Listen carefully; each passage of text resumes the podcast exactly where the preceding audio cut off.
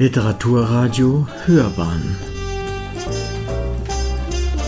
Abseits vom Mainstream.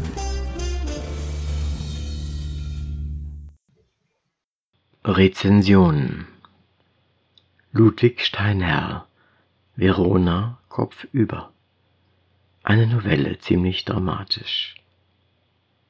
Von Gernot Eschrich Wer wählt als Autorin heute noch diese aus der Mode gekommene literarische Gattung?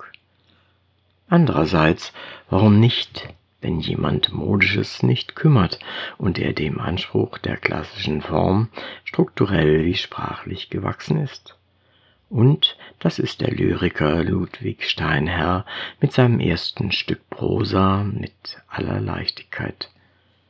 Zur klassischen Form kommt das klassische Thema schlechthin, die Liebe, die hier in der Ehe von Luisa und Konstantin allerdings auf härteste Probe gestellt wird, und dabei geht es um große Gefühle.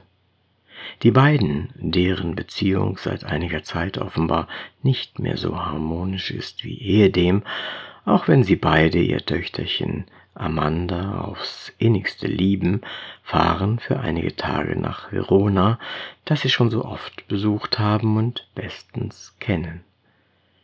Die Geschichte beginnt mit einem scheinbar belanglosen Malheur. Luisa tritt auf einen Käfer, dem dann nicht mehr zu helfen ist, dass diese Episode etwas zu bedeuten hat, wird zunehmend klar, wenn Konstantin mit Entsetzen feststellt, dass sich ihm die geliebte Frau mehr und mehr entzieht, ja, dass sie ihm entgleitet.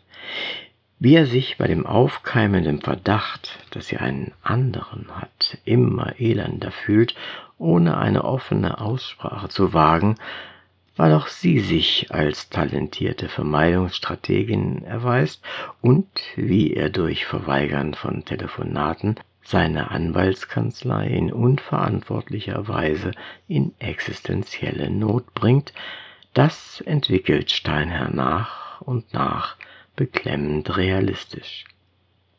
Luisa, die drahtige, flinke, energische Frau, an der Konstantin Güte, Klugheit, Empathie und psychische Gesundheit schätzt, sowie zumindest bisher Aufrichtigkeit und Humor, hat mit ihren 36 Jahren als Pädagogik- und Philosophieprofessorin eine erstaunliche Karriere hingelegt.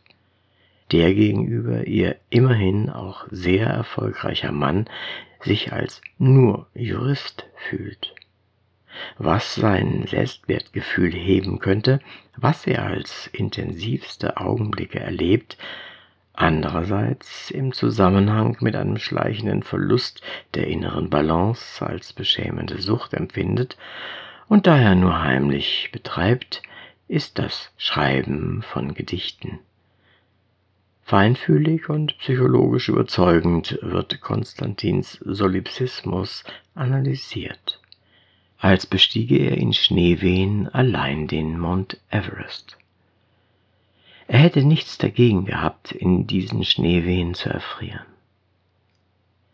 Darüber mit Luisa, die alles Verständnis dafür gehabt hätte zu sprechen, schaffte er aber nicht. Er wollte keinen Erwartungsdruck wecken und hatte Angst, das Wunder könnte verschwinden. Aktuell hat er jedoch den Eindruck, sein Leben gehe in die Brüche, selbst wenn er bei aller Verzweiflung auch unverhoffte Phasen von Mut und Kraft erlebt. Nicht minder überrascht verfolgt man die seelischen Turbulenzen Luisas, die in ihrer Souveränität nicht mehr unangefochten ist. Symptomatisch ist ihre Flucht aus dem Giardino Gisti, indem es, symbolisch, die herrlichen, von einem Sturm gefällten Bäume nicht mehr gibt, oder eher ungewöhnlich harsches Abqualifizieren der Arbeit eines Studenten über das Symposion Platons, ihres philosophischen Favoriten. Liebe sei keine Bedürfnisbefriedigung, schimpft sie. Dabei ist es in einem tieferen Sinn genau das, was sie in der Nebenbeziehung, die sie Konstantin dann doch gesteht, bei einem psychisch instabilen Trompeter sucht, das Mitfühlen von Schmerz, den sie, wie sie jetzt erkennt, in ihrem bisher glatt verlaufenden Leben nicht empfunden hat. Sie schämt sich, klagt sich an, aber sie könne es nicht anders, auch wenn es die Hölle sei. Wie es dann weitergeht, soll hier nicht verraten werden, insbesondere nicht, wie sich die Situation am Ende dramatisch zuspitzt, gekonnt im Sinne der Gattung. Der Falke als Falke in der Novelle, als sogenanntes Ding-Symbol für den Konflikt in der Handlung, könnte Pianellos Bild der Madonna della Quaglia gelten, jener zartgliedrigen jungen Frau mit dem wundersam melancholischen Gesichtsausdruck, die in ihrer Empathie Leiden und Tod ihres Kindes schon zu kennen scheint. Natürlich wollen Konstantin und Luisa auch diesmal das Bild aufsuchen, das, Tatsache, 2015 aus dem Museum in Castelvecchio gestohlen wurde und nach Jahren aus der Ukraine zurückgeholt werden konnte. Ob auch Luisa wirklich zu ihrem Mann zurückkehrt, bleibt am Ende allerdings offen. Das lange Gedicht, in dem sich Steinherr damals nach dem Raub fiktiv an die Diebe gewendet hat und das vermutlich eine der Keimzellen der Novelle darstellt, ist übrigens am Schluss des Textes abgedruckt. Seine Liebe zu dem Bild lässt der Autor erkennen, wenn es von Konstantin heißt, es rühre ihn beinahe zu Tränen. Das bewegende Psychogramm des schmerzlichen Ringens zweier sich eigentlich liebender Menschen transzendiert Sternherr immer wieder mit Passagen, in denen die Ahnung, ja das Bewusstsein tieferer kosmischer Bezüge des Menschseins durchschimmert. Oder wenn mehrfach ungeniert von Wundern gesprochen wird und über den menschlich privaten Rahmen hinaus ins Moralische und Politische geht es, wenn in dem Gedicht der Kunstraub mit dem Terror in Paris, Mali und Syrien konfrontiert wird. Ein reiches Buch, das man auch zweimal lesen kann.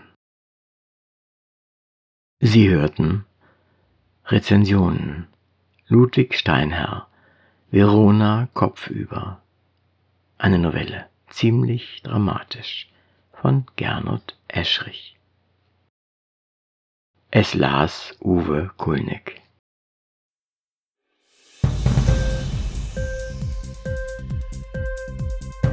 Hat dir die Sendung gefallen?